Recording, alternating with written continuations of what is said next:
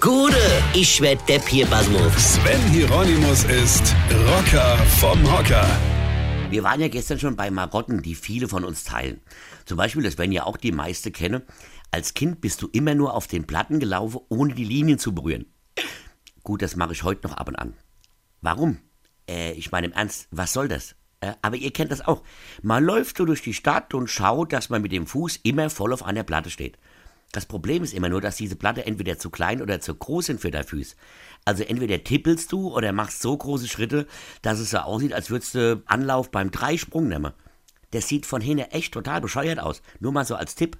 Aber man macht's halt. Oder dass man total happy ist, wenn man nachts aufwacht und feststellt, dass einem noch mehrere Stunden bis zum Aufstehen bleibe. Ich hab mir sogar früher eine Zeit lang ich meine, wie doof muss man eigentlich sein, ja? Auch am Wochenende Wecker gestellt, um dieses erhabene Gefühl zu haben, das Dreckding einfach ausmachen zu können und zu glauben, man hätte seinem Arbeitgeber ein Schnippchen geschlagen. habe ich echt zeitlang gemacht. Also, bis ich meine Frau kennengelernt habe. Die hat mir dann am ersten gemeinsamen Wochenende morgens um sechs, als der Wecker geklingelt hat, auch ein Schnippchen geschlagen. Und zwar voll mit in die Fresse. Ich habe versucht zu erklären, warum ich das mache und wie toll das doch eigentlich sei, kam aber irgendwie bei ihr überhaupt nicht an. Sie sagt heute noch, regelmäßig, dass sie spätestens da hätte reagieren müssen und sich sofort wieder hätte trennen müssen. Ja? Da ich ja nicht mehr alle Latten am Zaun hätte. Tja, zu spät.